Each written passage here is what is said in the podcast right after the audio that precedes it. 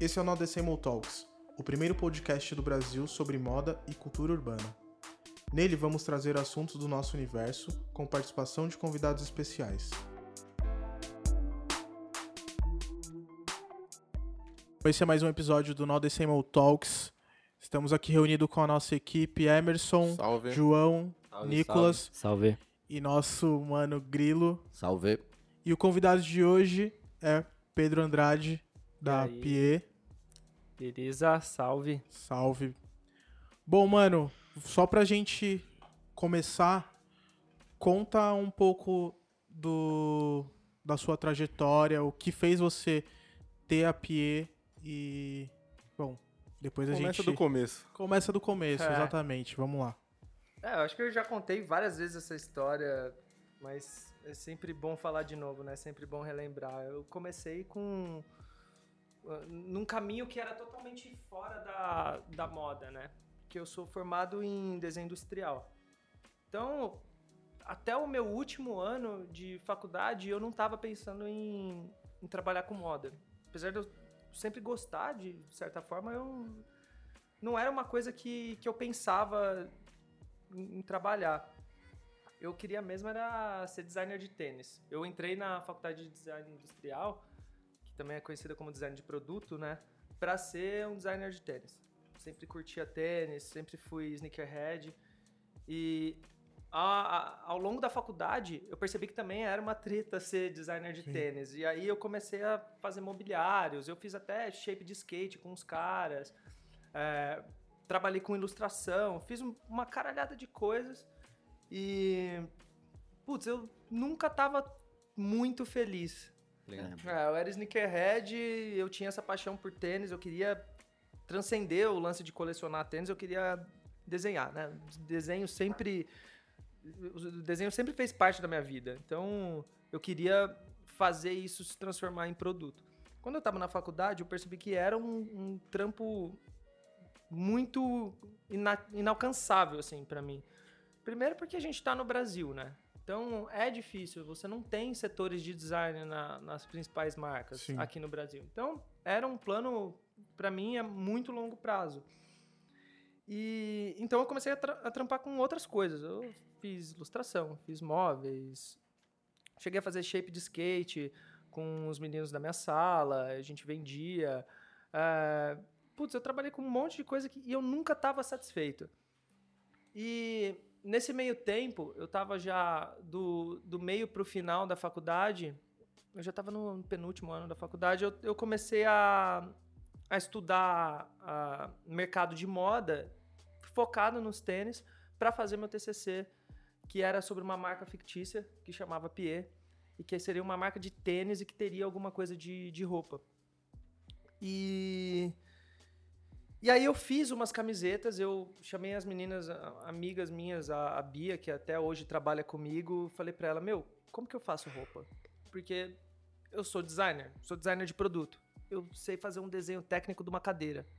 Deve dar pra fazer um desenho de uma camiseta, caminho né? É, Eu lembro de umas eu- cadeiras que você, você fez, pá. é, eu. Antigamente, eu sim, lembro disso sim. Eu, putz, eu, eu gosto até hoje. Eu sou muito ligado com, com mobiliário, com Uhum. cadeira, banco, mesa, enfim, tudo. Eu, eu sou muito ligado nisso. Sou afic- aficionado pelo design, principalmente o mobiliário brasileiro, modernista. Uhum. Me, me inspira muito isso. Mas enfim, cheguei pra Bia, falei pra ela, meu, me ajuda aí, eu preciso entender como que faz uma, uma camiseta. Ela me ensinou mais ou menos e tal, enfim, depois de muito teste, saiu uma camiseta que era pro meu uso.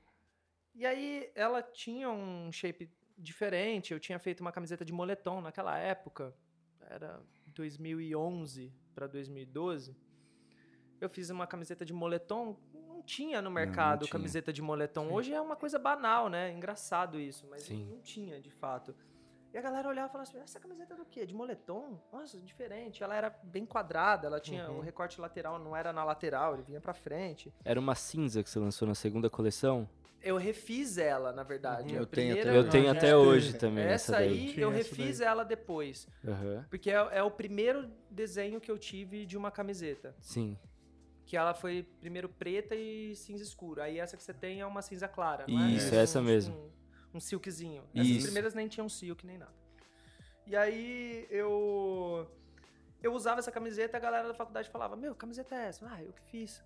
"Pô, faz uma pra mim, quanto você cobra?" Eu: "Puta. Eu gastei isso." Aí os caras pagavam, eu ia lá e fazia. Eu achava da hora, tipo, eu comecei a ver ali que dava pra eu ganhar uma graninha com aquilo. Puta, vivia mega apertado de grana. É... Era uma fase bem dura minha, assim. Eu precisava de grana, eu tinha toda hora que encontrar algum freela pra fazer pra conseguir uma graninha. Ah, e aí eu percebi que ali era uma fonte possível de renda. Comecei a cobrar nessas camisetas, comecei a fazer. E antes de eu, de eu chegar no TCC, de fato, eu já estava com a marca rodando, uma marca bem pequena, que eu vendia só por e-mail e para amigos que perguntavam. Porque meus amigos que usaram de primeira, eles iam divulgando, iam falando. Uhum. A camiseta não tinha etiqueta, não tinha porra nenhuma, assim. Era uma camiseta bem básica. E aí eu comecei a perceber que a galera gostava muito daquilo que eu tava fazendo. Eu pensei, ah, eu tenho outras ideias para fazer também que podem ser le- tão legais quanto essa camiseta. Eu capitalizei a grana dessas camisetas, uma merreca, né? Peguei dois mil reais que eu tinha economizado e deu para fazer 25 camisetas na época, 25 de cada, eu não lembro. Era uma coisa assim. Eu lembro que eu paguei caro relativamente no, em tudo. Abri uma MEI, que não custava nada, não tinha registro da marca. E aí comecei a montar a historinha da, da marca ali. Meu, chovia e-mail, vendia. Vendia as camisetas rapidão, assim, tipo, anunciava, eu tinha um, um Instagram bem podrinho também. Era tudo muito ruim, cara. Eu, quando eu penso, O começo de todo mundo é, É, assim. mas né? me Mas fala eu acho, ruim, que- né? é, acho que deu muito pra, ruim, cara. pro pessoal saber como que, que tudo aconteceu ali. É, É. Me É por- é fala, porque, quando assim- que foi que você. E, e assim, hoje, é, não, não tô querendo pular a história, mas quando foi que você foi estudar mulagem e, e tentar Cara, entender isso foi melhor? depois, assim, foi muito depois, porque no começo eu, eu não tinha dinheiro. É, a galera pensa que eu tive investimento, que eu, que eu tinha grana, enfim, muita gente já ouvia esse, esse papo, né, de que eu, que eu tinha grana. Eu não tinha, cara, eu tinha muito pouco dinheiro. E não dava pra eu estudar moda, porque eu tava estudando design industrial e eu tinha que pagar minhas contas. Então, tipo assim, eu não eu tinha quando eu comecei a ver que eu tava fazendo uma marca de fato, eu pensei, isso não é onde eu quero parar. Eu quero ir além. Só que não dá pra eu ir além agora, eu preciso ganhar grana primeiro. Então eu perguntava pra galera, o que, que vocês acham legal? A galera me falava. Eu ia lá e fazia umas peças é, que agradava a galera, vendia por 60 reais e ia ganhando essa grana. E tipo assim, não era o que eu amava fazer. Tava longe, tipo, não gostava. Mas fazia porque dava um retorno Sim. rápido pra mim e eu conseguia capitalizar e investir na- no meu pequeno negócio na época. Estratégico, Já- né? Quando eu comecei a aprender essas coisas, eu comecei a estudar mais sobre moda, sobre costura, sobre mulagem, sobre é, é, é, modelagem, sobre estampa, porque eu acho que estampa foi uma coisa muito importante para mim, entender como que eu posso aproveitar as técnicas diferentes de estampa, porque isso me fudeu muitas vezes, cara. Tipo, estamparia prejudica você, se você dá um errinho, É, ela te tem prejudica. brecha, é. Sim. É, muito. Então, é, isso foi depois, cara. Foi quando, logo que eu que eu entrei no cartel 011, que eu percebi que ali, naquela época, era onde eu ia aprender um novo segmento, o segmento que eu queria participar. Eu sempre tive esse pé no streetwear, né? Porque é da minha da minha essência, da minha raiz, isso é tudo que eu vivi. Eu sou um moleque do- dos anos 90, né? Então, as referências de streetwear, elas estão muito em mim, é, desde sempre. Então, eu tinha essa essência, mas eu não queria ficar limitado nessa essência do streetwear. Eu sempre tive uma, uma cabeça de que eu queria ir além. Não porque o streetwear é ruim, não é isso, longe disso. Eu amo o streetwear e eu uso roupas de marcas de streetwear até hoje, mas é que eu, eu queria, como um trabalho autoral, transcender isso. E foi quando eu comecei a, a estudar de forma mais aprofundada a moda e os métodos de, de produção. Eu adaptei muita coisa do, do desenho industrial que eu tinha e uni com a moda que eu aprendia com as pessoas. Então, eu não fiz curso, eu ia na modelista que fazia as minhas roupas e pedia para ela me ensinar. E aí eu aprendia porque, de certa forma, tinha a ver com os métodos que eu usava para fazer outro tipo de produto. Então foi quando eu comecei a aprender. E Já aí, tinha saído alguma coleção, eh, tipo, formatada da Piet nesse momento ou você ainda não tinha? tinha. Isso foi. Foi quando você fez a foto. Ah, Depois disso. 2013? É. Não, quando? 2012, eu acho. 12, Não, né? 2012 2012. ou 13. 12 não ou sei. 13, eu não lembro também. É, foi, foi no começo, foi no começo é que a marca demorou até sair, né? Tem, tem um período ali, um limbo da marca, Uhum. onde as pessoas da minha faculdade conheciam e ninguém conhecia. Uhum. É, graças a Deus também, né? Eu Porque conheci, puta que eu conheci no, eu conheci no grupo Sneakerheads Brasil.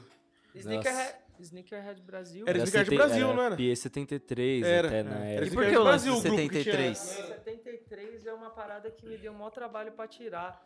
Porque- é porque assim, é, 73 era um lance meu, é, de um número da sorte, e que não era o nome da marca. Ele nunca esteve como nome da marca. Só que Era ele só- era o domínio, porque eu nunca consegui PE. Só o Pierre. É, só PE é muito difícil, né? Uhum. Ah, e aí, na época, eu consegui registrar, eu tinha que registrar PIE alguma coisa. Aí eu, PIE, PIE 73, vai me dar sorte. Deu. Talvez tenha. Rolou, né? Rolou. Falar que deu. Mas aí todo deu. mundo só falava PIE 73, PIE 73, e eu não aguentava mais responder. Ouviu o Por 73. que 73? Porque eu não queria falar o porquê do 73. Eu não, eu não, eu não quero falar, e aí eu tenho que dar essa explicação pra todo mundo. Eu Então tenho vou que tirar tirar. isso, cara. E aí, com um tempo, eu consegui tirar isso. Mas Sneakerhead Brasil, é verdade. Eu acho que eu participava desse grupo e a Tinha o galera... Streetwear Brasil também. Então, a galera de lá que usava lá que. É, foi ali bem Foi- no começo. Foi lá é. que eu peguei as primeiras também. Essa da É PA, isso. foi, foi veio dali mesmo. É irado. Foi muito E aí que... Bom, eu vou- posso fazer outra pergunta? Muitos anos antes É. do I Love Sneakers existir. Bom, É, muito tempo antes. muito tempo antes do I É, Love Sneakers outra, existir. mano. É, não, a outra gente, era justamente de, de essa a minha pergunta, assim, colecionadores. é a pergunta da, do- da volta ao tempo, assim, tipo, de pensar que ali em 2011, assim, a gente tá 2011, quase fechando a 2012. década, né? É. Então a gente tá, tipo, quase há uma década nessa... Nesse meio aí. Que que você, é, qual a sua impressão de, de, é, do Brasil, assim, da, da compreensão do que era ali e do que é do agora? que é assim? agora. Eu tenho uma compreensão, talvez de, até um, de antes da PIE, porque eu consigo olhar na, na época que a gente começa com a cultura sneakerhead no Brasil, lá para 2005, quando o Ricardo faz o blog, tem o Orkut ali, onde a meia dúzia de sneakerhead do Brasil Sim. se conhece, é uma cena nula de 2015 para 2019, é 2005, 2005 para 2019 é muito pouco tempo. E parece, sei lá, passaram 40 anos de Verdade. evolução, né? É, É, muito Mudou louco, porque tanta coisa, né? Muito a rápido. gente sonhava em ter um Dunk. E a gente não tá falando Dunk Diamond, Dunk Não, Stussy. é um não. Dunk a gente sonhava simples. em ter qualquer porra Tem um de Dunk. Qualquer cara, Dunk SB tava que bom. vendia, sei lá, numa. Que, na, numa Na Zoomies na qualquer Zoomies, lá. qualquer uma assim, meu.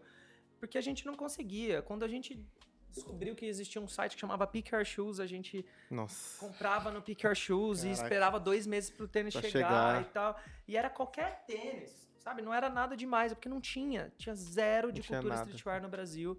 Paralelamente, a moda no Brasil, ela andava já naquele universo paralelo. Uma, uma moda estranha, Sim. que não estranha no bom sentido, um estranho no mau Estranho, sentido. Estranho estranho, mesmo. de fato. Que não acompanha ah, o resto do mundo. Sim. Era muito desconexo, né? Sempre foi, cara, sempre foi. Então, assim, a gente não tinha ah, uma ideia legal de moda e de streetwear. A gente não tinha esses, esses dois momentos, assim, pro jovem Sim. brasileiro.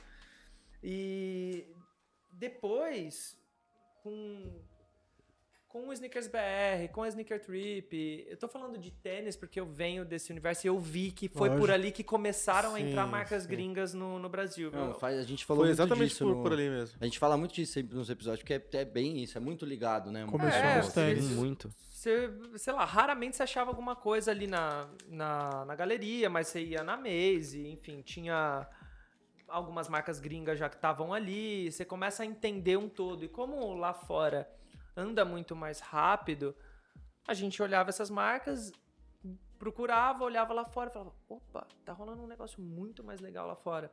E eu acho que começou, assim, a criar esse, dese- esse desejo nas pessoas e, e trazer, pra trazer esse segmento pra cá, né? E, e foi, eu acho que nesse período, já 2000, de 2010 pra frente, você já começa a ver uma evolução no estilo das pessoas, né? Eu ia te perguntar isso, você nota, assim, porque pra mim é visível, assim. Sim, é visível. nítido, Nessa velho. época, Muito. é, ah, inclusive, você fala uma coisa no seu podcast que é muito interessante, que eu vivi muito isso. Nessa época que eu tô falando, quando você via um cara com qualquer Você se tênis identificava. Você viu retrô cara no com pé, tênis, você viu falava, o cara com Vandal, Esse com cara Nike, sabe o que, que ele tá é. usando. Ele. Você, tipo, um olhava pro outro, às vezes você falava, ah, esse cara eu acho que é do fórum É, tal. sim, ah, Às ah, vezes Era cumprimentava, né? Exatamente assim. Tipo, Mano. você conhecia todo Sim, mundo. você Você pegava. conhecia todo mundo, ou você sabia quem o cara era, ou você Sim. ficava entregado. Eu ficava- cara, primeira vez esse que eu cara vi- tem esse tênis e eu não conheço ele, Sim. sabe? O Marcos Mion, uma vez eu vi o Marcos Mion no Shopping Genópolis com um tênis mó foda e eu fiquei mó puto, mano. Naquela Quem é esse cara que virou sneaker? puta, Ele é. virou Naquela sneakerhead. época a gente ficava puto, eu lembro. É, né? porque, Quando ele não, porque ele foi cara Era que mais- virou É, sneakerhead do nada. É, Era eu mais é esse protecionista, safado que tá usando Todo mundo é, É. nessa época eu Não faz lembro. sentido nenhum, né? Mas lembro era bem isso. Eu lembro disso. E, e aí, nessa, a, a partir de 2010, 2012, começa a democratizar mais, as pessoas começam a entender o que são as marcas, esse segmento, começa a ver um, um- o streetwear com uma coisa muito mais interessante do que era vendida aqui no Brasil há décadas atrás, uma coisa meio surf, É, sim. Sim. Que era o que meio boring, aqui. né? É. E começa a ficar muito mais legal, né? As pessoas ficam antenadas, viajam, traz roupa mais legal, tem mais informação de moda, começa a aparecer a Supreme e lá atrás pouquíssimas pessoas, mas começa já a aparecer Sim. as pessoas Na no Brasil entendendo. É, eu lembro quando na Plastique. Plastic tinha as primeiras tem Deep que eu vi no Brasil, assim, fui lá na Plastic e uns Plastic Five Panel também, que É. tinha da Supreme, que não Foi tinha, meio né? junto nessa cultura do, do toy art com Sim. sneaker. É. né? Era muito É. forte, Foi um, cara, mesmo, muito foi forte um momento ali mesmo. art. Foi um momento ali que eu lembro até. É. Até eu lembro que foi os primeiros caras que fez toy art no Brasil foi o Sosek e o, e o Vitorone. Salve pros dois. Foda. Total. Salve. E aí, putz, eu, eu acho que esse foi um começo. Hoje em dia eu vejo que democratizou total. É, e eu não sei, eu tô falando só de streetwear, né? Enfim. Então, mas aí, vamos entrar ne- nessa pergunta fatídica, então. Como é que ali no meio, você, você falou, você sempre quis, quis ir além, né? E como é que foi pra você esse caminho do ir além ali? Porque sempre tem, tem bastante a ver com o streetwear que você faz, mas você já tá no, no Fashion Week, você já tá num outro patamar, já, tá, já tá indo pro, pro um caminho do Pedro Lourenço, de outras pessoas que transcende essa coisa do streetwear, mas é o que você falou. Como é que, como é que foi pra você também chegar nesse lugar assim? Eu. É que eu tenho a essência do streetwear, mas eu, eu sempre quis fazer uma coisa a mais, né? Só que no começo é muito difícil para você executar. Tanto por Uhum. grana, tanto por, por know-how mesmo, É. por conhecimento. Falta, é difícil, não é fácil. Então eu, eu tive que aprender muito. Eu tive que capitalizar e aprender muito. E quando eu começo a ganhar confiança o suficiente, eu começo a trabalhar de forma mais autoral. Então, isso foi três, três, quatro anos atrás, no máximo. Não, acho que há três anos atrás foi quando eu comecei a trabalhar de forma mais autoral na marca. Foi quando eu falei, putz, agora eu posso, de certa forma, relaxar, entender aonde eu quero ir, traçar essa meta e seguir isso e seguir no que eu acredito, meu. Eu cansei de fazer coisas que eu não gosto, Uhum. até dentro da marca, sabe? Sim. Cansei, cara. Eu pensei, meu, agora dá. As pessoas conhecem minha marca, as pessoas conhecem, sabem quem é o Pedro, sabem do meu trabalho, curtem o que eu faço. E eu quero falar pra elas que tem outras coisas legais. Então, se essas pessoas estão curtindo as minhas ideias, elas vão curtir essas novas ideias também. Num, num, num pensamento de reeducar. Não que eu saiba muito mais do que as pessoas, que eu saiba mais, mas talvez tem a eu agregar- tô mais agregar, assim, né? dentro desse, desse meio que as outras pessoas. Eu tô olhando para uma coisa nova que as outras pessoas no público geral não Sim. tá sabendo. E eu quero trazer isso de novo. Eu quero sabe, libertar as pessoas disso. Eu sinto que no Brasil as pessoas são muito presas ao se vestir. Sim. Saca? Tipo, pensa um homem brasileiro. A maioria dos caras, meu, a mulher que compra a roupa dos caras. É verdade. É isso. Aí mesmo. É, a mulher que compra a roupa dos caras, meu. Então, tipo, o homem no Brasil, ele tem medo de parecer um palhaço, ele tem medo de parecer um gay, Uhum. ele É. tem medo de parecer. Sabe? Por quê? O que, que tem de errado? Exatamente. Entendeu? Tipo, Esse preconceito, qualquer coisa né? fere a masculin... É. masculinidade Sim, do homem. Isso, daí não é coisa de homem Pô, usar. Pois É. é, cara. Então, É assim, é chato. Então, eu acho que nesse sentido, eu gosto de usar a PE como uma reeducação para as pessoas. Boa. E, e aí é, é isso que eu acho que me move, sabe?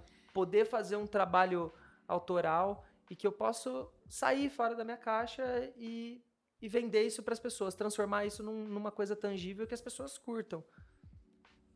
E te falar, o que eu acho legal também da PE é como quando você vai ali nas marcações, você vê o tipo de. Você vê vários tipos de pessoas usando. Não é uma marca que eu acho que você só vê, tipo, ah, puta, não vou comprar PE porque é um bagulho mais ali de, de É, boy. então, é. Ou de. Mas se você vai Não lá é. ver no rolê, ou ver as pessoas, tipo o João, o João é skatista, ele Uhum. usa PE, sabe? Todo. Você consegue enxergar várias o pessoas. Boy usa O- Boa nenhuma, caralho. Eu acho que você consegue, você consegue enxergar vários tipos de pessoas usando. Não é aquela marca que fica que fica presa a um, um, um estilo só. um target só. Isso, Isso, isso, exatamente. Obrigado. E É. eu queria saber o que, que você acha disso. Se você, quando pensou ne- nessa evolução dela, você queria que fosse assim, não queria? Cara, eu acho que foi um, um dos meus pensamentos. Eu fiz é, a faculdade de design industrial e estudei por muito tempo, né, é, arte. É, e o que eu penso é que arte, na maioria das vezes, por mais que ela tenta ser, por mais que as pessoas falam que é, ela não acaba não sendo democrática Sim. né? É, Principalmente na Total. forma de consumo. Para você consumir arte, você consumir um trabalho autoral, ou de, a gente está falando de arte, mas vamos falar de design. De design autoral é difícil, custa caro, é- é- muitas vezes é inatingível. Sim. Com a moda, eu achei uma forma de democratizar um trabalho autoral, de eu fazer um produto é, que eu consigo segmentar esse produto. Eu consigo ter é, um produto de base, que é barato, que o moleque que tá na escola ainda, que não tem uma grana, ou de um cara mais simples, ele consegue comprar. Eu consigo fazer colaborações até mais baratas do que isso, como eu fiz com a CIA, que era para Sim. um, pra um target diferente do que eu tô acostumado a atingir a fim de democratizar mesmo. Democratizar com um produto de design assinado, um produto que foi pensado para todo mundo poder ter informação de moda. Sim. Claro que o produto mais caro, você vai atingir um target que você já sabe onde é. Uhum. Você já Lógico. sabe que vai no Sneakerhead, vai- no Sneakerhead não, vai no Hype Beast, vai na molecada de grana, É. vai nesses caras é, no fashionista. O, o produto intermediário, você atinge todo mundo. E o produto lá de baixo, muitas vezes é uma porta de entrada. Muitas vezes ele é uma solução para quem não consegue comprar aquele produto lá de cima, mas também ele é uma porta de entrada para quem olha aquele produto e acha too much, sabe? Olha e fala assim, puta, Puta, eu não, não, consigo curto usar uma jaqueta Sim, daquela, eu não não uso saia. É. Então eu vou usar uma camiseta dessa marca que eu acho o Eu que acho o a cara marca faz legal, legal. mas não consigo usar tudo Exato. que eles fazem. Então eu acho que isso. o jeito que eu uso a marca é um jeito de democratizar ela. Eu, eu tem muita gente, eu escuto falando assim que ah, mas a pia é muito cara. eu ia é- chegar nesse ponto é, agora. Isso eu acho que é uma coisa que a gente pode Todo mundo falar. fala, é, meio que Sim, fala sim. isso.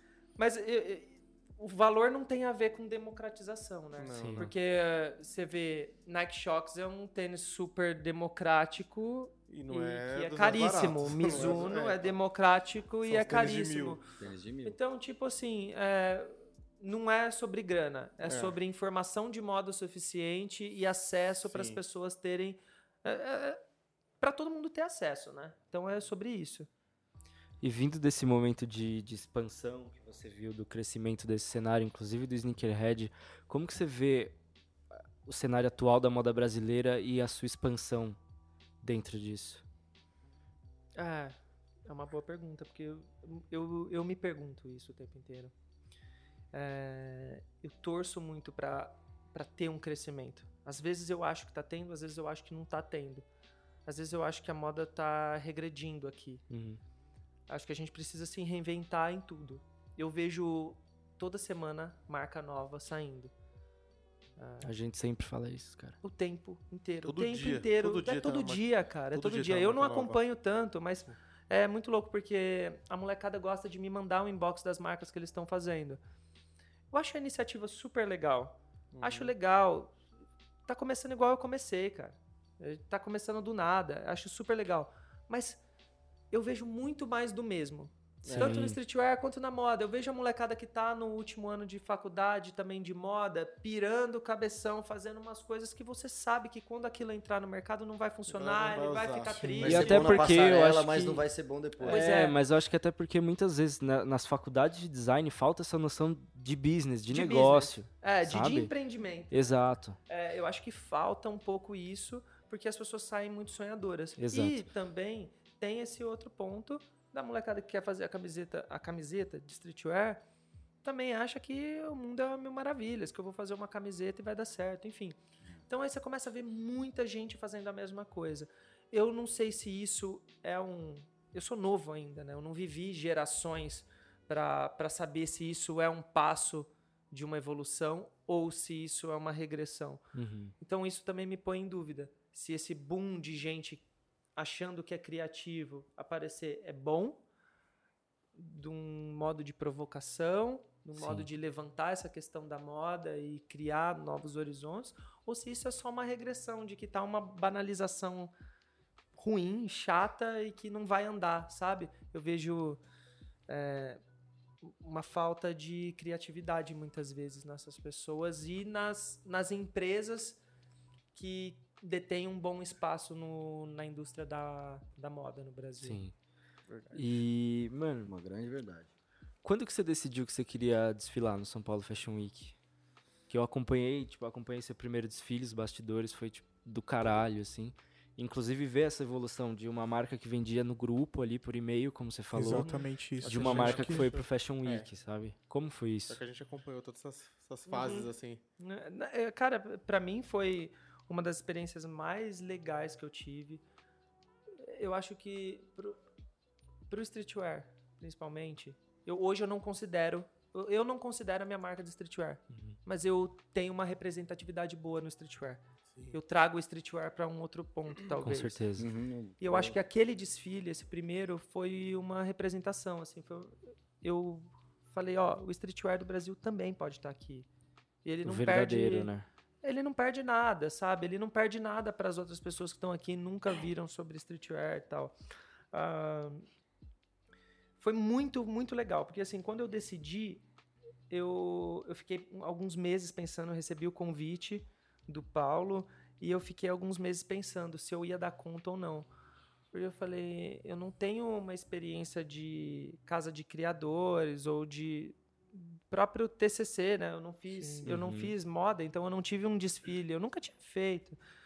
Só que eu tinha uma equipe legal, eu tenho parceiros muito bons que me auxiliam em campanhas, então a gente sabe como fazer um casting, sabe como fazer uma cenografia, um- uma, um- a gente consegue ter um background.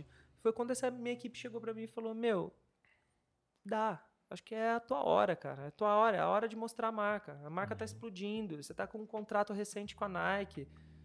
Tá todo mundo falando de você aqui no Brasil e lá fora também, sabe? Você tá num momento foda. Deixa as pessoas verem que dá para evoluir mais. E foi quando eu decidi. Eu falei, meu, vai que vai. Se der errado, deu. Eu Sim, sempre assumi isso. isso, É isso. sabe? O que eu achei, o que eu achei lindo de- desse desfile foi ver a, as filas que tinha desde a primeira até as de trás, assim, com muito, muito amigo, pessoas antigas que É, usavam Que acompanhavam de que- fato. Meu, de né? muito Curtiu. tempo atrás, tipo, sei lá, o, o Doc, O salve Doc. Ah, sim. E outras pessoas. Muita gente que hoje em dia nem se identifica com a estética da Pie. Tipo, eu tenho um Sim. amigo JP, que é do Sneakerhead, Sim. do grupo. Sneakerhead Sim. também. Que Salve JP também. JP, meu, amigão de anos e anos, desde lá dessa época do fórum, do Sneakers BR e tal. É um cara que ele não consome mais a Pie, obviamente, ele não é fashionista. Sim. Mas ele tem orgulho da marca, ele foi no desfile, É ele pirou. Isso, isso, é muito, muito legal. bem E o legal mais legal foi que quando acabou o desfile, eu entrei pro backstage e é quando libera para as pessoas entrarem lá, né? Pouca gente sabe, mas depois do desfile você pode entrar no backstage da marca. E eu entrei e tava todo mundo me esperando chorando, assim, esses amigos estavam chorando mesmo. Caralho, Cara, que coisa linda. E e aquilo pra mim foi tipo assim, meu, eu consegui. E acho que não eu consegui com a Pie, eu acho que eu, de modo geral, um menino que vem do interior de São Paulo, de uma família simples, que nunca teve grana, que veio pra São Paulo tentar a sorte e, e batalhou pra caralho, que tinha um sonho que era muito distante e que é o mesmo sonho que muito moleque tem. É, Sabe, sim, chegar muitos. lá e você fazer um desfile que no mesmo dia sai uma matéria falando que você é considerado o maior expoente nacional do streetwear, é, é muito gratificante. É você pensar nesse todo, não só em você. É você pensar, Sim. caramba, o que eu fiz para esse movimento? O que eu fiz para esse mercado, para essa indústria? Isso foi muito foda desse desfile. E agora é reconhecido também internacionalmente, né? Acho que de antes, mas agora É. tá mais. Né? Em já, saiu no, já saiu várias vezes no Hype Beast. Eu acho que recentemente a Ron Weather é de Portugal. Uhum. E como que é isso pra você agora? É, até acho que vocês fizeram. A, a, a- fez um lançamento de um seeding especial lá na, lá na Europa É, também, né? Através Ela dessa é, loja, porque não me engano. a- essa minha collab da Ryder, ela tá sendo lançada em, é, ela, em fragmentos, assim. Ela foi lançada no Brasil, ela está sendo lançada em Portugal, aí depois ela vai ser lançada nos Estados Unidos e depois Emirados Árabes. Então, é, é, Foda. Sinistro. é bem, assim, é pontual. Então, nesse momento tá tendo a de Portugal, que aí rolou esse seeding e tá vendendo na Wrong Weather, que você falou. Isso, isso. Cara, a gente preparou o terreno, né, Bruno? A gente não, não caiu no mercado internacional, a gente não tá caindo do nada. Sim. A gente preparou e foi muito tempo para preparar isso. Eu primeiro que eu planejei a marca de uma maneira global. A minha comunicação sempre foi global. é, eu sempre tentei me encaixar muitas vezes até na estação dos caras. Enfim, teve um, planejamento conceitual e estrutural também. Então, assim, desde como que eu vou atender esses possíveis buyers lá de fora? Como que eu vou conseguir sair nessa mídia? A gente foi preparando isso ano a ano. Já há dois anos que a gente vem recusando muita proposta de fora porque a gente tinha medo de não dar conta de atender os caras, porque você tem que ter um background muito bom para exportação. Então, eu fui me preparando isso para isso, para explodir agora. Então, é, essas são as primeiras entregas oficiais lá de fora. O site aten- atendia Sim. para fora do país já há um tempo, mas a gente não tinha de fato uma notoriedade e uma. ah, e, e a gente não tinha muita venda em atacado fora, a gente não tinha nada, aliás. E aí, agora a gente está começando.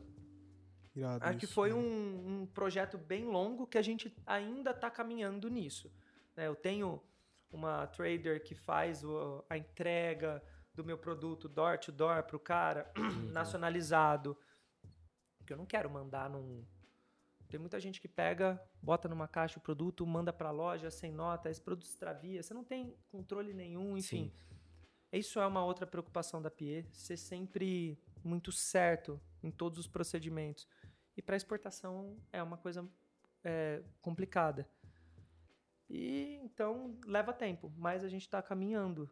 E está sendo um caminho super legal pra gente. A gente tem. Foda. Muitas vezes a gente pensa que tem mais visibilidade lá fora do que aqui. Isso é louco. É louco, né? Não sei se É é, muito ruim, se louco. é bom. É... É. Não, é, uma, tem que, vamos Que ter que que, você acha? viver pra bom descobrir. É, Porque tem uma curiosidade no Brasil que o brasileiro ele gosta quando faz sucesso lá fora. Então, Sim. Eu tá aqui falei dentro- isso no último Sim. episódio aqui. Eu não cara. faz Daqui é muito mó cota, mas aí se você sai no Hype Beast, a galera fala, pô. Eu, antes de sair a primeira vez no Rabist, eu saí várias vezes na GQ, na Vogue, Sim. tudo Mas essas... eu acho que não é nem as quest- a questão do, de sair em veículo. Eu acho que é tipo assim, quando o cara. Igual, a gente falou ali rapidamente de questão é, de valor. é. De valor da peça da PE ser um, um valor, né, maior ali do que os outros do mercado. Vai, sei lá, uma camiseta custar 300 reais, o cara vai achar caro. Se a- ele vê essa camiseta, sei lá, na Sense ou em outro lugar por 150 dólares, Ele vai falar que vale a pena. entendeu? É. É isso. É eu isso, ainda ali que eu queria chegar. É a isso, do tipo, né? ah, mas a sua roupa é cara, eu posso comprar a gringa. Sim, você pode comprar a brasileira, qual que é a diferença? Exato. Você pode Então, comprar gringa? Sim, exatamente. Você pode comprar qualquer coisa. É, exatamente. Pagando 4 do- reais o dólar, irmão, vai fundo. Cara, e, porra, e vai lá. esse negócio de, de caro, pra mim, É relativo. é, né? é relativo. É, eu eu acho que eu tenho um preço justo. Sim. É, eu sempre falei que, tipo exatamente. assim, que você se distancia de, de várias marcas pela qualidade do produto desde Exatamente. sempre, assim, a preocupação que você sempre teve. Uhum. É, eu acho que é quando a gente está falando de um produto que vai durar, um produto bem feito, é, é a mesma coisa. Se você entrar na Prada e for ver o acabamento, o bagulho é perfeito. Então. Tipo, é por isso que é caro e ca- cada um vai ter seu caro, obviamente.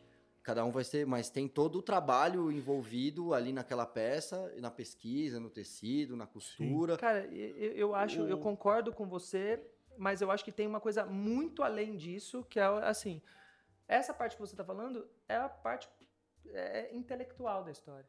É a Uhum. minha parte só que está sendo cobrada. Esse é o valor que você está falando sobre design assinado, que é onde eu me preocupo, junto com a minha equipe de, de gestão de produto, eu me preocupo com a costura, com o material, nananana, é o meu tempo que eu pensei, é a minha pesquisa, é o valor agregado, é a qualidade, né? Isso é só a parte intelectual. Eu acho que o que encarece o produto é você ter um preço justo. Eu vou explicar isso. Mão de obra. Exatamente. Preço justo, eu já falei isso uma vez pro Bruno. Sim. Preço justo pra mim não é o preço barato. Você entrar numa loja e comprar uma calça jeans de 7 dólares e você falar, caramba, isso sim, ó, tô comprando um produto bom Alguém e pagou barato. por isso, isso aqui né, é velho? Justo. Pra você, né? Mas pro cara que fez, tem alguém se fudendo muito sim, pra esse exato. produto Pro chegar. escravo Ganhando que fez 0,25 ela- dólares. Pois é. É. O sim. escravo que fez ela não, não tá tão justo assim. Exato. Ou tipo assim, quando você vai e compra uma cópia e a cópia é por metade do preço, nem tô falando de cópia literal, tipo um fake Supreme, alguma coisa assim. Não. Eu tô falando de, tipo assim, uma marca que vai, te copia, copia. e, e cobra metade do preço. Claro, ela não teve o trabalho intelectual que você teve. Já pulou Sim. grande parte e ela não tem que cobrar isso para você.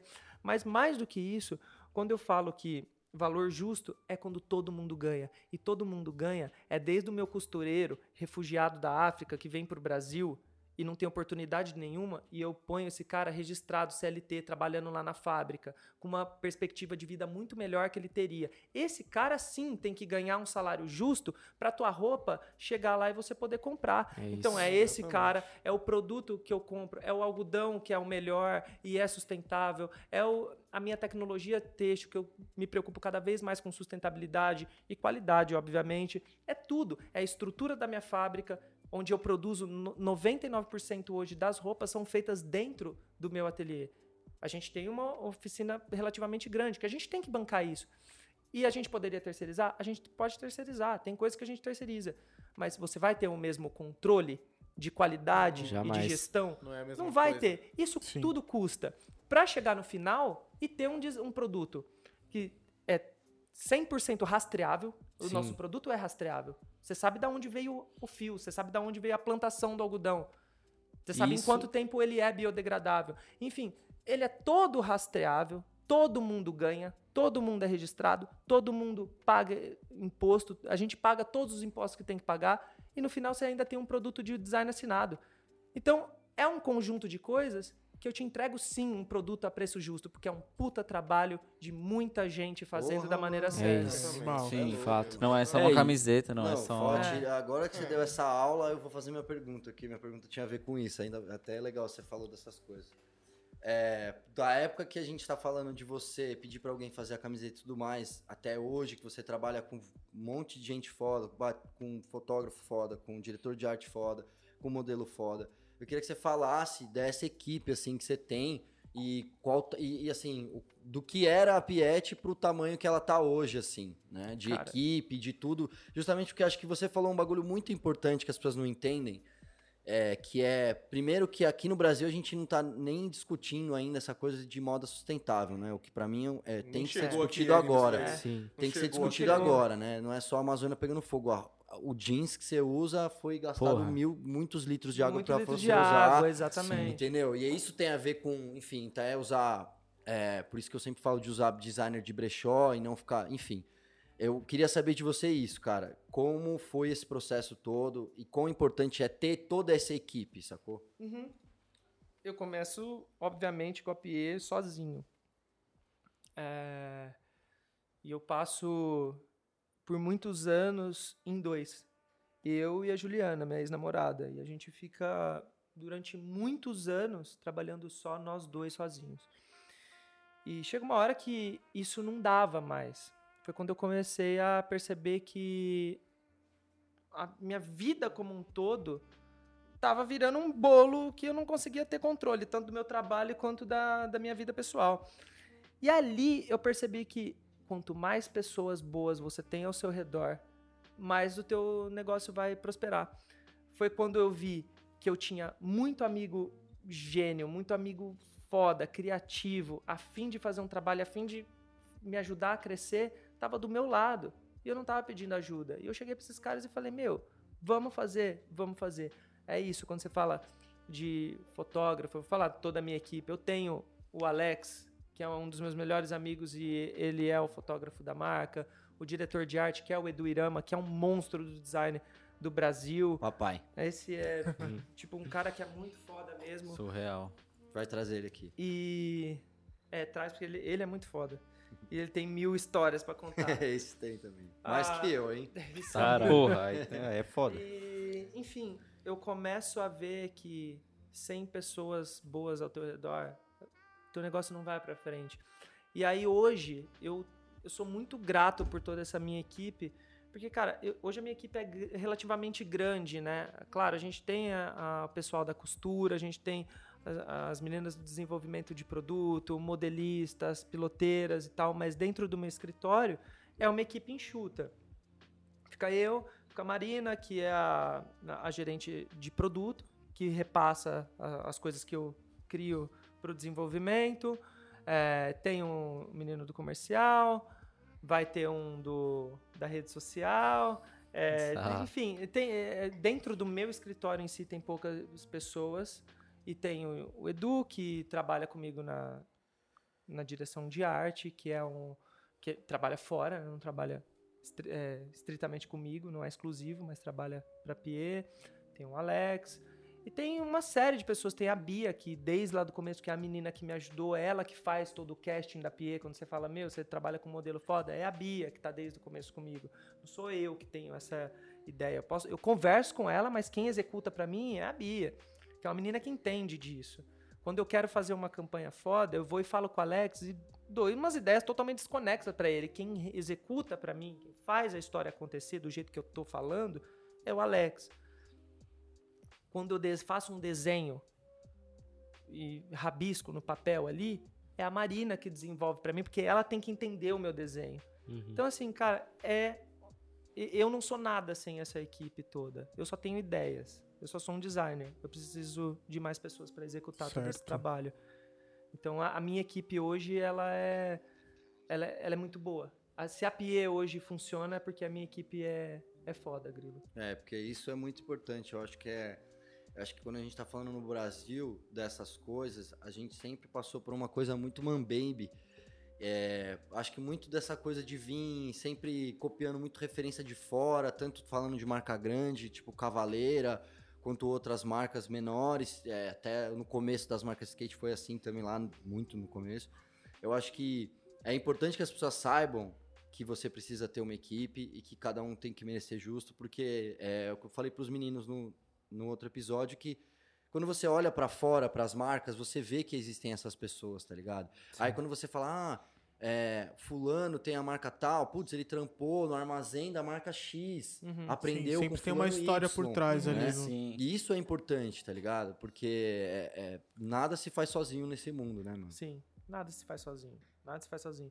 Hoje ali, bom, o Bruno foi visitar o, o, o prédio da PIE e ele conseguiu entender um pouco de como é. Ah, o Nicolas foi também. Fui também, É, tá fui muito também. foda. É, eu tentei explicar para eles como que funciona ali.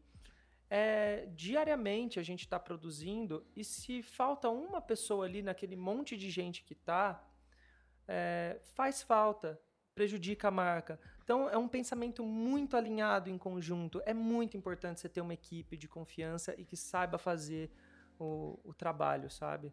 É, é, é crucial. Eu entendo que todo mundo que está começando, a minoria das pessoas tem, tem grana para ter uma equipe. Uhum.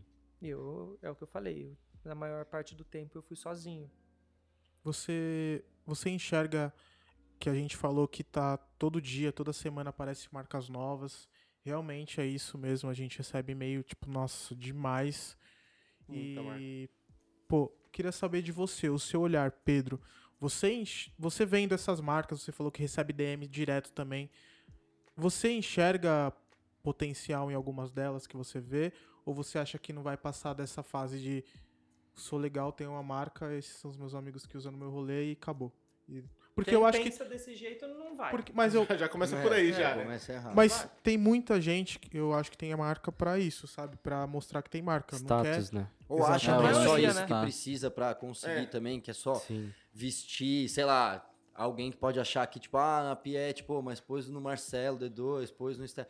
Tipo, não é isso, né, mano? Tipo, Não, não é isso. Tipo, é, é que, meu, as pessoas acho que tem uma ilusão muito grande, né, sobre esse, essa- esse mercado Muito de moda. glamourizado, né? Acha que é um puta glamour e não é, meu, não é. Não ah, o é Marcelo mesmo. usa, ah, o Marcelo De usa, mas o Marcelo é meu amigo, é, é, é, é diferente. Lógico. Eu não botei no cara como marketing. Tanto é que ele não faz post nem nada, assim.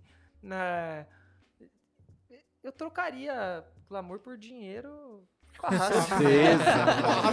Sem Fácil. dúvida. Ah, Ficaria cara, low-key, cheio de Mas- dinheiro. Poxa, tipo, eu acho que essa molecada não consegue entender isso, sabe? Eu vejo, a maioria delas é bem isso que o Bruno falou. É a molecada que quer aparecer com status, o de... status de uma Tanto marca. é que é muito engraçado quando você entra na bio desses caras. CEO. É né? CEO.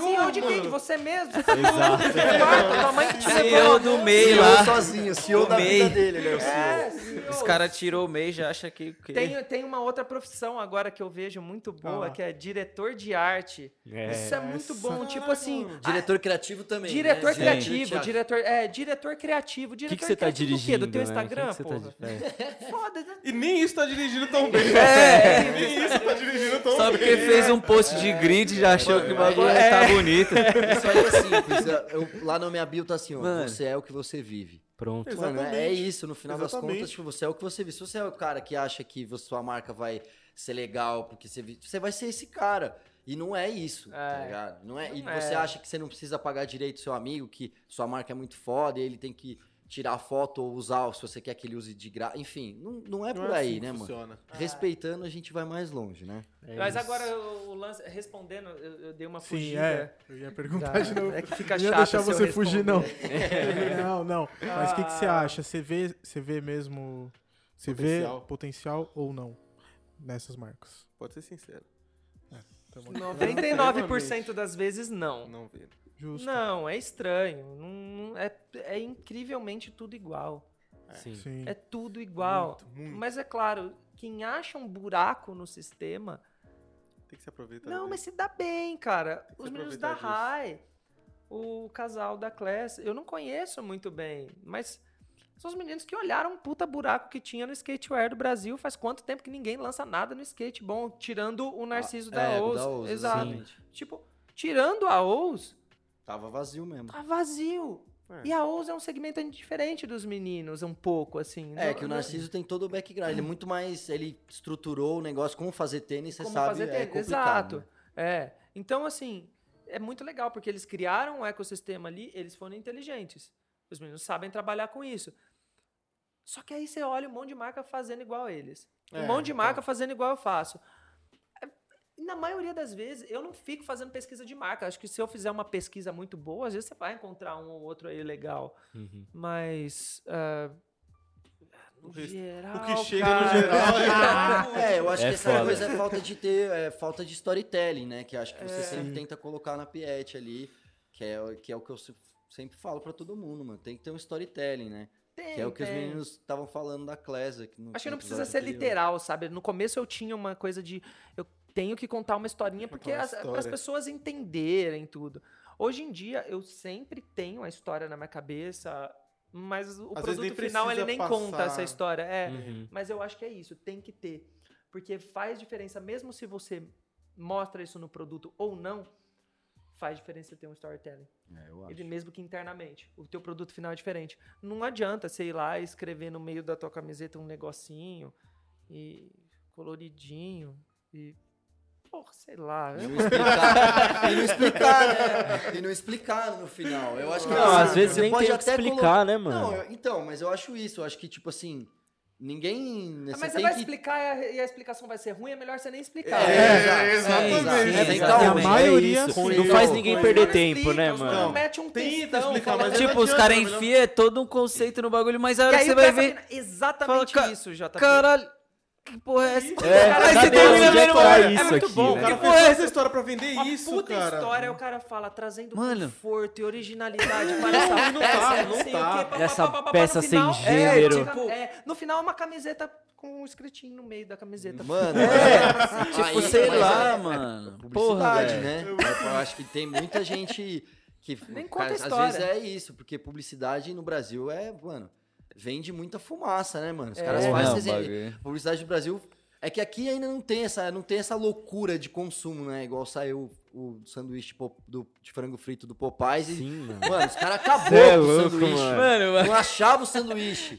Eu acho que não tem isso, tá ligado? Mas eu acho que, tipo, a publicidade brasileira, ela tem, tende a isso. E acho que tem É, não dá nem pra gente- condenar esses moleques. Você vê, É, a maior parte dessas marcas grandes também tem um trabalho de marketing muito grande que eles conseguem vender esses produtos ruins que eles vendem. Sim. por causa Tipo, de... os caras vendem Empurraram dos 400, 400 mil camisa polo por mês, ruim, feia, zoada. Sempre É, igual. Sempre, Sempre, a mesma igual, a merda. mesma coisa, mas vende todo mês. Por quê? Porque o marketing é bom e eles contam essa história.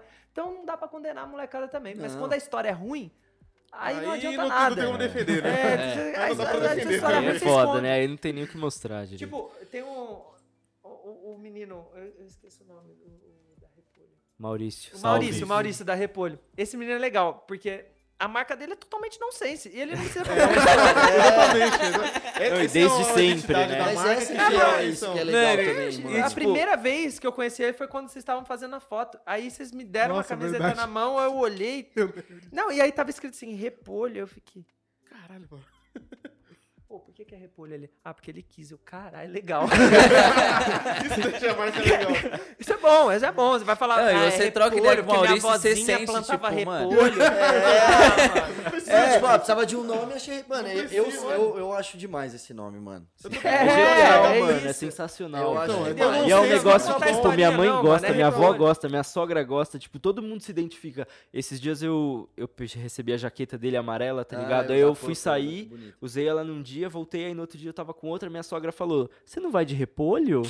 tá ligado? É muito louco isso. Chega na casa da avó, eu fiz repolho pra você. É, tá né? Ela, Por que, Você que não não é gosta tanto de roxo, tá repolho? ligado? Desde que eles Salve, trazem um lado engraçado que tava faltando, assim, É, que acho que é importante também. Não tá precisa de historinha pra Não, contar. e tipo, e é uma parada que todo é mundo entende, né, mano? Acho Todo mundo olha aquele bagulho e fala assim, mano, esse bagulho não tem nada a ver com nada, tipo, o nome já não tem nada a ver. é e tipo, você se identifica e fala, caralho, da hora. Não, porque tem marca Tipo, que força, assim. é, pega, então, ah, Exatamente, vamos tá fazer ligado? isso aqui. Ah, essa marca, tipo, a Huff fez isso aqui, ah, já sei, legal, vou pegar e vou fazer da minha marca. Não, Como mano. se ninguém A soubesse gente já é viu. Huff, tá ligado? Side note, a gente já viu. Nem tem. Não, sempre, isso é fato. Fato, fato. A gente a gente sempre, sempre, vai ter descobre visto. isso que, porque se se você acaba indo muito numa referência que você pegou, eh, qualquer pessoa que tenha referência vai pegar e vai É, sacar. Vai pegar fácil. E uma fala pra outra, né, Falando em Nunca acaba referência, que, numa que- só. quais são... Me fala umas referências suas, que acho que é um negócio que, que bastante verdade, gente quer Não assim, necessariamente de moda, velho. É, não de moda, tá tudo. Porque eu sei né? que você gosta de, de arquitetura, de outras coisas também. Cara, eu me inspiro muito nos grandes designers do modernis- modernismo brasileiro. Eu gosto muito de do Paulo Mendes da Rocha, que é um arquiteto, primeiro brasileiro a ganhar o prêmio Pritzker e esse cara é muito foda. Pra mim é uma inspiração. É, as linhas dele, os materiais, toda a, a classe que ele tem, a elegância que esse cara tem. Isso fora da moda, obviamente. Mas eu tenho uma essência muito do streetwear japonês, asiático no geral. Acho que as pessoas me conhecem, sabem disso. É, até antes da Pie, né? Eu- eu coleciono Visby, então assim. É. é- é- de. que é, Todo tipo, mundo falava disso. é, eu, eu tenho uma coisa com o, o design oriental, de modo sim. geral. Vários caras lá de fora eu gosto, assim, de- da Ásia. Eu olho pra galera do Japão, eu olho pra galera verdadeira dos anos 90, que é da onde eu venho. Eu venho dos anos 90. Então, assim, tudo lá de trás, da época que eu era criança, que eu olhava esses caras, olhava o que, que os rappers usavam e falava que porra estranha é essa? Isso me, me influencia muito. Então, tem essa coisa da pegada do modernismo brasileiro, né? Que eu falei do Paulo Mendes, que é, é- que é um, um pouco separado, mas o Sérgio Rodrigues, uma marcenaria baraúna que é um pós-modernismo, que eu, me inspiro muito nas linhas desses caras Sim. nas cores que esses caras usam. Eles sabem uh, muito bem como usar cor, sabe?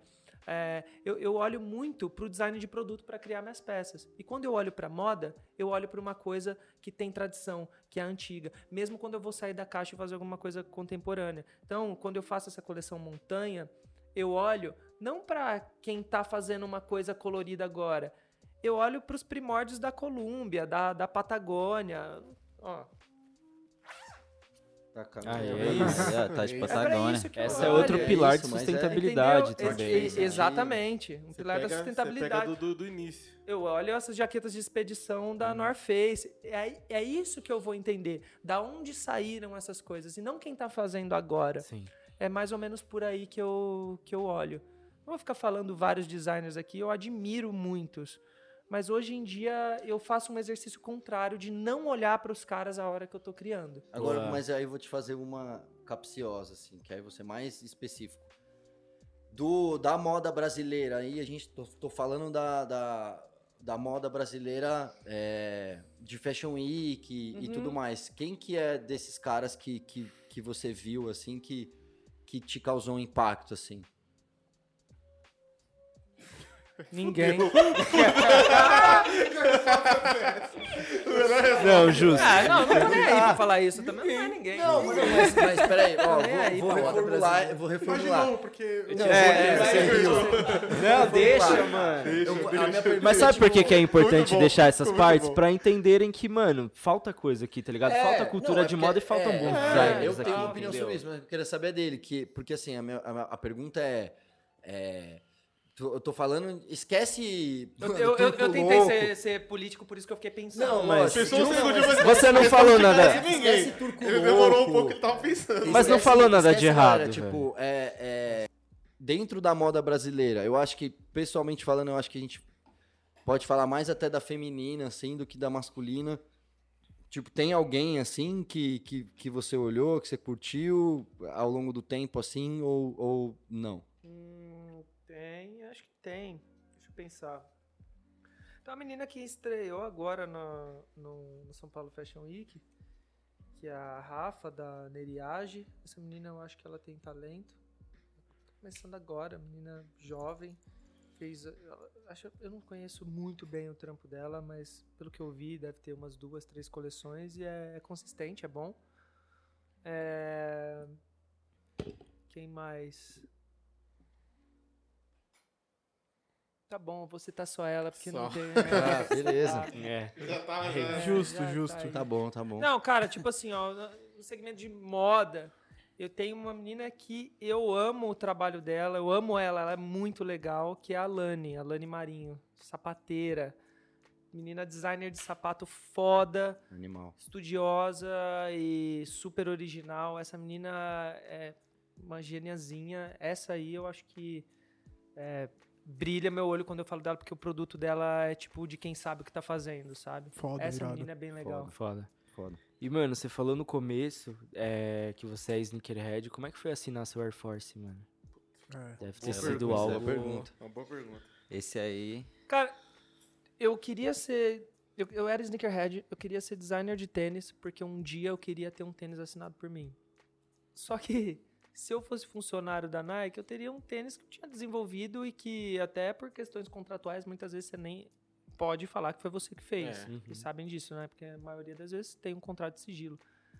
Você poder ter uma collab e você poder assinar um tênis, entre aspas, do jeito que você quer, porque não é assim que funciona, Uhum. é, é muito legal. Foi um dos dias assim mais emocionantes da minha vida quando eles falaram pra mim que eu poderia fazer um tênis. E era um projeto bem específico. Tipo assim, Pedro, a Pie vai poder é, re- repensar num Air Force branco é, tinha um projeto de, do, do aniversário do Air Do Force, várias Air Force, marcas verdade. no mundo fizeram um Air Force branco. Sim. Uhum. Eu sendo a única marca no Brasil, o resto é custom, não adianta falar, o resto é tudo custom, já vou jogar aqui pra todo mundo ouvir mesmo. É o oficial é só o da Verdades. Pie. A É única. isso aí. É, e foi muito bonito. Foi muito legal. assim. Foi, Massa. foi um passo à frente pra mim, passo à frente pra Pie, e foi uma realização pessoal do sneakerhead fazendo seu próprio Acho que é o sonho de tênis. todos os sneakerheads. É o sonho, é, cara, é o sonho. Ainda Cara, mais o Air Force, né, cara? Um Cê- clássico. O primeiro tênis que eu fiz foi um Air Force branco. Cara, que é a que coisa já mais é o clássica, começo Sim, tem. já é um. É, clássico monstro já, né, mano? Agora, uma E, e detalhe, hein? Esse tênis ele fez um puta sucesso quando a gente lançou e aí ele caiu no StockX por 2 mil dólares. Eu mano. lembro disso daí. Literalmente, Foi Caralho, falsificado mano, também. falsificado. Ele foi né? falsificado no Foi mundo inteiro. Se falsificado. você digita o nome do meu tênis, Em tem site muito mais chinês. cópias do que Originais. o original. O que É já, né, se sua marca foi bootlegueada, já é um bom sinal. Quer dizer, é um mau sinal que você vai ter que combater e um bom ao mesmo É um tempo. mau e um bom. é, É um bom exato. sinal, mas é um bom que é um dizer bom que- sinal, é um bom sinal. Quer dizer que a galera tá pagando pau, tá olhando É, puta, as pessoas, no- dia que começou a pipocar isso, porque saiu até matéria falando, meu, é, copiaram o Air Force da PA e tal. As pessoas me ligavam e falavam assim, Pedro, e aí, meu, você tá mal, velho? Mano, acho que é o dia mais feliz da minha vida. Eu quero comprar um falso só pra guardar. Fizeram um bootleg Sim, meu, sim, pô, exatamente. Mano, entrando nessa pergunta, é, como é que como é que é? Porque acho que você foi o- o- a, un- a única marca que, que, que conseguiu isso aqui no Brasil, abrir essa porta. Como é que é tra- trabalhar com uma empresa grande? Porque você já fez algumas collabs, tá ligado? Tá lançando outras. E, cê- e é- e eu sei que, assim, muito da PET ser bem organizada e tudo mais facilita você ter essa conversa e tal. Mas como é que é essa, essa conversa? Quando, quando você vai falar com uma marca grande, assim. É, hoje em dia, na maioria das vezes, são as marcas que entram em contato comigo. É, antes eu ficava caçando, mas eu percebi que não adianta você caçar muito. Uhum. Antes de eu ter o contrato com a Nike, eu passei o tempo inteiro tentando fazer algum shooting usando o Nike e os caras nem respondiam minhas mensagens, nem respondiam meus e-mails e tudo. Ah, então eu percebi que era um caminho de fazer o meu, Sim. estruturar a marca de uma maneira que chamasse a atenção desses caras para eles entrarem em contato comigo. Foi um assunto até que a gente discutiu agora com num episódio anterior com a Class. É Ah, é? Verdade, foda isso daí. Então, assim, eu, eu falei, eu vou olhar para a minha criação, para o meu trabalho. E se for para acontecer, vai acontecer porque os caras vão olhar e vão falar: opa, essa marca aí é legal. E aí, quando você entra numa negociação, isso já vem meio que pronto. Então, quando a, a, a Nike me procura, ela já procura com um pacote pronto. Uhum. Quando a NBA, a Budweiser, eh, a Ryder, todas essas marcas, a Starter, Champion, Champion é a única do Brasil também, tá? O resto não é collab, só a do Brasil. só a do Brasil é só a PE. Deixando claro. Pode colocar isso no ar aí. Não vai ter corte, não vai ter corte. deixar Não, pode, não precisa ter corte, não. É, enfim, todas essas marcas, elas vêm com um plano pra, eh, pra mim. E aí eu negocio com elas. Ah, eu quero mais, eu quero isso, eu quero aquilo, dá pra fazer aquilo, dá pra fazer esse conteúdo, dá pra ter mais produto, enfim. É uma negociação que é fácil, o mais difícil é você, você ter esse encontro. Quando você tem um encontro, Chegou, acabou. fluir, É, não mais tem fácil, muito né? erro. Uhum. É, era isso? É, não, é, é isso, é isso. é E, mais pra... tipo, você tem collabs com negócios bem locais, assim, tipo Isso é taco e a papelaria, e ao Sim, mesmo tempo sim. você tem Nike, assim. Tipo, não vou perguntar o que você gosta mais, mas quais as diferenças e onde você tem mais liberdade criativa? Como funciona uma collab com o Alex Batista, por exemplo, Uhum. que é, é- deve ser algo muito mais natural, assim. Uhum. Eu tenho um cuidado muito grande com a curadoria de collabs para não acontecer igual já aconteceu na história da, da moda, principalmente na brasileira, alguns designers eles acabam assinando tanta coisa que há uma Romero britização das modas. Já virou até um termo. Perfeito, É, é um perfeito, ótimo perfeito. termo. E eu, eu tomo muito cuidado, mas ao mesmo tempo eu sou democrático na collab. Então eu fiz collab com livro e collab com marca de cerveja. Então, assim, é, o meu pensamento ele tem que ser o mesmo para essas curadorias. Uhum. mas são trabalhos completamente diferentes. Então, assim, eu tenho collab com a N, que é um livro, uma publicação de nus, que tem grandes fotógrafos. Então, sei lá, fiz collab com o Márcio Simchi, fiz collab com o Alex. é, nesse livro tá Bob Wolferson, tá os grandes nomes da fotografia. Fiz o uniforme do Taco Café, que tem a ver com a minha atmosfera. Tanto esses fotógrafos, esse trabalho da N, quanto o Taco, quando eu faço um uniforme dos caras, quando eu faço o uniforme da Hit, o restaurante dos meninos da Guadalupe, é porque não é à toa. Não é alguém que chegou com um restaurante X ou um fotógrafo que tira foto de casamento, nada contra, mas não é um Sim, cara X que chegou pra mim e falou: "Ô, vamos fazer uma collab? Vamos. A galera do seu Não, meio. ali, É uma história de lifestyle. Sim. A Sim, Pie, hoje, é eu foda. tento amarrar uma história, tanto com a collab pequenininha, local, que só vende a camiseta ou avental da Pie dentro do Taco Café, que é um lugar super pequenininho, nichado ali na Vila Buarque, quanto uma sandália da Ryder, que é vendida no mundo inteiro, nos Emirados Árabes. Eu tenho que amarrar toda essa história e criar uma atmosfera, um ecossistema. Eu vendo a Pie hoje como um lifestyle, muito mais do que uma marca de produto. Esse talvez seja o, o, o segredo da Pie e de acertar em fazer collabs. Fazer collabs, você pode fazer milhões, contanto que você amarre bem a história. É. Esse é um lugar que você vai também, né? Você vai Isso. no Tacô. Eu Exato. acordo, Você vai eu moro, eu, eu moro no coração do centro, né? Eu moro na Avenida São João. Eu acordo, vou passear com meu cachorro, vou até o taco, tomo café, fico lá sentado, converso com os caras que são meus amigos. Meu escritório é no Bom Retiro, então eu passo na Guadalupe, que são meus parceiros da vida, os caras são meus amigos, mu- muito amigos mesmo. Como lá com os caras, faz parte da minha rotina, faz parte da minha vida, tudo isso. sim. Então, é a vida do Pedro, é a vida da Pie. Na Pie e o Pedro, eles se confundem, é a mesma coisa Sim. por, muito tempo, por muitas vezes. A maioria das vezes, tanto as minhas criações como os produtos, tudo, tudo, tudo que tá ao redor da Pie é sobre o, sobre o Pedro. Então, as collabs não podem ser diferentes. É sobre a minha vida. Exato. É bem isso mesmo. Irado. Foda. Não, é, te- é- é que tem uma, uma outra coisa sobre collab que eu acho muito importante. É, o que falta no teu guarda, no teu guarda-roupa? O que falta no teu guarda-roupa? É esse é o raciocínio que eu tenho. Se eu olho para o meu guarda-roupa e eu vejo que aquilo tá ali por outras marcas, por outras pessoas, não faz sentido eu fazer collab. Então, tipo assim, entre aspas, né? Deixa eu formular melhor. Quando eu falo o que falta no meu guarda-roupa, é, se aquele produto enche os olhos, se eu tenho vontade de vestir, se eu tenho vontade de fazer aquele produto, se eu acho que as pessoas também pensam, caramba, faltava isso no mercado. Muita gente, cara, eu recebo o inbox o tempo inteiro de marca falando: "E aí, vamos fazer colaboração? Ou faz umas camisetas comigo?" Não. Não é por nada, mas é porque não falta isso. Por que que vai juntar duas sabe, duas coisas aleatórias. Não, aquilo tem que fazer falta pra você, aquilo tem que ser especial. Não é simplesmente, né, juntar duas coisas tem que ter ali uma pra sair razão um pra só. juntar. É. Eu tenho um monte de amigos criativos que eu nunca fiz collab, porque não tem razão de eu me juntar com eles, pelo menos nesse momento. É, total. Eu- é, E eu acho, eu vou fazer uma pergunta assim, quão difícil você acha que deve ser pro Rony Fig negociar tanta collab assim, tanta marca diferente, né?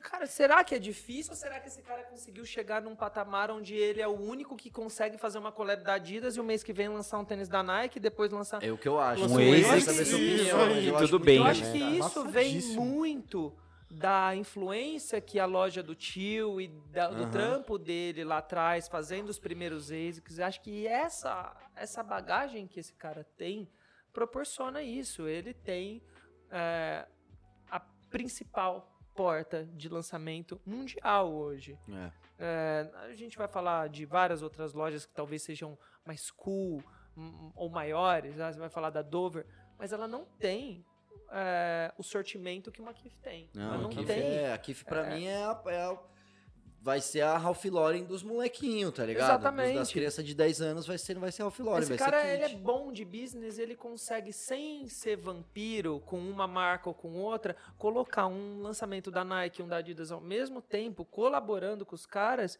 e isso ajudar na cultura de modo geral, porque ele faz tão Sim. bem feito. É verdade. Você acha Sim. que as marcas é, É muito, aceitam muito esse, Não tem esse problema. business dele? marcas. Mas é o único também, né? Não, ele é. Sim. mano. É, vai uma marca é chegar lá, porque ele tem, tem, loja, é diferente. É. Vai uma marca chegar lá na Nike e falar assim, ó, eu vou fazer com vocês e eu tô negociando com a Adidas. Não, o cara Não tem, sei lá, Sim, seis pontos, exatamente. sei, sei lá, deve ter uns 10 pontos de, de, de loja dele, da Kit, né? Sim. Eu lembro de ter ido na primeira, pequenininha, que era dentro de uma loja que Dentro vendia... da Atrium. É, que vendia Rick É. Owens, ou que vendia umas outras coisas, era pequenininha, né? Bom, mano, quando você citou guarda-roupa, me veio na cabeça ali o. is- Isso que a- a as pessoas falam hoje de sustentável, essa parada de tipo, vamos, vamos comprar menos e ter mais peças específicas. E de repente, tipo, a moda, você vê muita coisa sendo lançada. Aqui foi um, um exemplo que lança coisa, tipo, toda segunda-feira, todas essas paradas assim.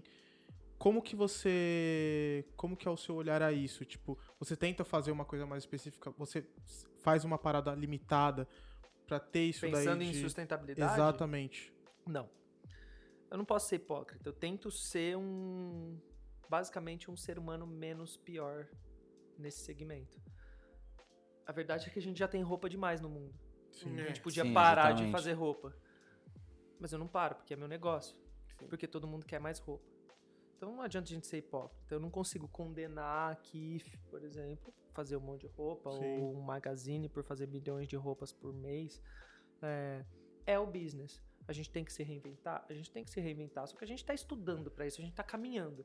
Qual é a maneira melhor da gente começar com isso? Olhar para onde a gente consegue ver no momento, a gente consegue enxergar um, um desperdício de material muito grande, que é onde você consegue fazer a desfibragem de tecido e refazer esse tecido, reuso dele, o, a água de reuso. é, um- tem um zilhão de coisas, né? Tecido à base de leite, à base de soja, à base de hemp, à base de da puta que pariu, cara. Tipo, tem muita coisa, muita, muita, muita coisa para você olhar. Ne- nessa parte de, de waste mesmo, de, de, de desperdício, é, você olhar para isso e tentar contornar a situação. É, claro que a Pie ela não, não tem um- uma produção gigantesca. Ela tem um desperdício muito menor que essas marcas. Mas, sei lá, se você for levar em consideração isso, a Zara se preocupa muito hoje. As pessoas pensam, por exemplo, que a Zara é, é trabalho escravo, não sei o quê. Não, a Zara se preocupa super com a sustentabilidade. É uma marca que tenta ao máximo ser sustentável de todas as formas, hoje em dia. Então, é isso. A moda, de um modo geral, ela tá se reestruturando, se reinventando. Tá todo mundo quebrando a cabeça para ver como que vai fazer isso. Como eu não sei, mas eu tô nessa, então eu tenho que aprender. Você acha que foi uma sacada do, do, do Sean Witherspoon da Round 2 de, de ver esse, essa parte? Que eu acho muito inteligente é, esse rolê deles ali, porque eles simplesmente acham um É o jeito seu de rolê, sua cara, né? velha. É, não, mas é muito louco pra mim, porque é, eles realmente... Ali é pura curadoria na loja, né? Não, É, é- São produtos... É, é pura Sim. curadoria, porque você pode muito mesmo... Muito Você bem você mesmo mesmo ir lá no no, mercado Exército da pulga, Salvação, é. no mercado de pulga de LA e achar o que ele acha, mas aí você vai ter que acordar 5 horas da manhã igual ele acorda Sim. e É, ter o olho dele. e ter o olho que ele tudo tem. mais. É, eu acho que esse segmento de, de roupas usadas é muito legal. Eu pago um pau pra esse cara. Eu acho ele muito foda. E ele, a- além dessa história toda, ele é vegano, né? É, ele é Ele é- é, então, é. É, então, assim, além dessa história toda sobre consciência, sustentabilidade que ele tem, ele tem um olhar é, anos 90 muito apurado, assim como o Ronnie tem. É, esses caras, eles têm um olhar muito interessante daquilo que é nostálgico para as pessoas. Então, a curadoria dele é muito afi- afiadinha, sabe? Então, você, ali é uma maneira inteligente de você vender e da pessoa comprar coisas de reuso, né? Comprar sustentabilidade sem nem perceber que você está sendo É, sustentável. isso que eu acho inteligente É. dele ali. Isso é muito Você não legal. precisa necessariamente estar levantando a bandeira, você está sendo por você. É, é, porque também é o que você tá falando também, né? Que a gente falou antes ali. que é o processo de, de todo tem que tem que tem, você, né, você tem que buscar o máximo, tentar saber de onde veio tudo e tudo mais, e que isso tudo vai encarecendo o produto também. Isso tudo vai encarecendo. É, e porque não adianta você chegar e comprar um. Ah, eu comprei esse algodão orgânico, que ele foi plantado não sei aonde. Ah, beleza, você coloca numa oficina de costura que não tem certificação nenhuma, que tá fazendo no fundo de quintal, que tá fazendo ali nas coxas. Que adianta? Que essa pessoa tá ganhando pouco. É. Então, é. É não todo é- ecossistema, não né? faz Tem que, sentido. mano, Então, acho que fechar. A sustentabilidade ela tem que ser mais do que você levantar a bandeira ou colocar uma etiquetinha verde na tua camiseta falando sou sustentável. Não, é um negócio pra gente mesmo. A gente tá passando uma fase muito crítica globalmente, né? No no nosso Brasil especialmente. Então a gente tem que fazer por nós. A gente não- não precisa levantar essa bandeira.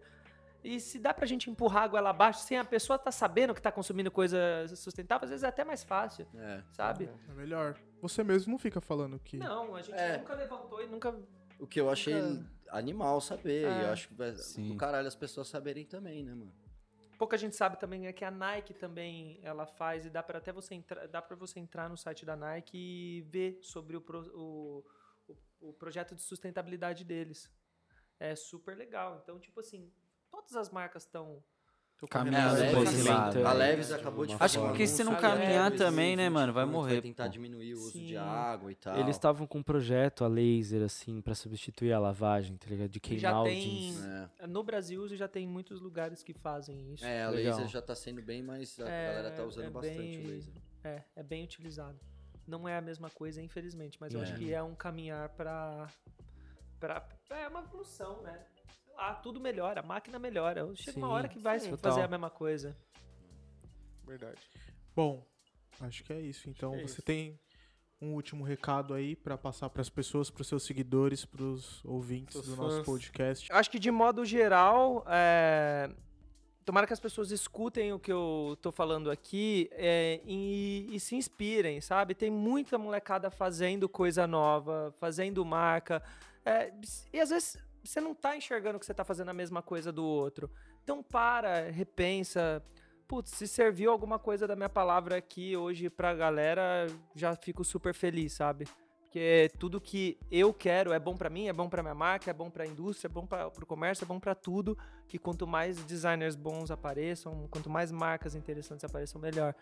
É isso.